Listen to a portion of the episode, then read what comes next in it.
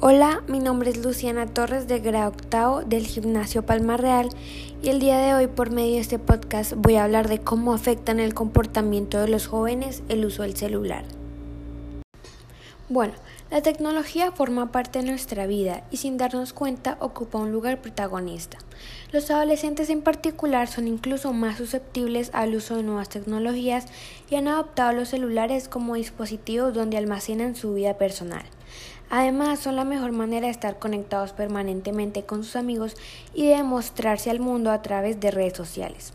Los adolescentes de hoy en día nacieron en un entorno digital y por lo tanto es más difícil usar la tecnología moderadamente. ¿Qué efectos tiene en ellos el uso excesivo del teléfono? En efectos físicos se podría decir que el uso excesivo del teléfono implica que un adolescente pase 24 horas pegado a la pantalla de su celular.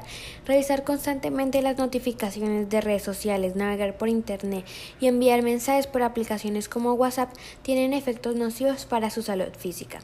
Por un lado puede acarrear problemas en las articulaciones de las manos. Por otro, puede promover la obesidad producto del sedentarismo. Además, el uso de las pantallas puede resecar los ojos, ocasionar problemas de vista y modificar los patrones de sueño generando insomnio. Efectos psicológicos. El teléfono en sí no presenta problemas, pero sí el uso que le dan los adolescentes que en general utilizan este dispositivo para compartir sus días en redes sociales, navegar por internet y jugar juegos en línea. Uno de los problemas asociados con el uso excesivo del teléfono es que las redes sociales son lugares propicios para publicitar productos y servicios.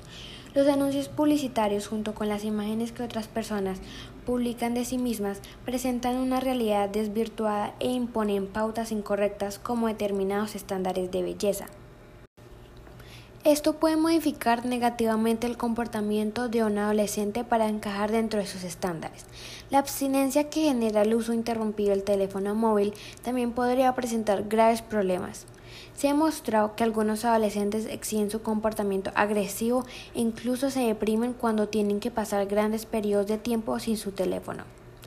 Este comportamiento activo es similar al que ocurre cuando se consumen drogas.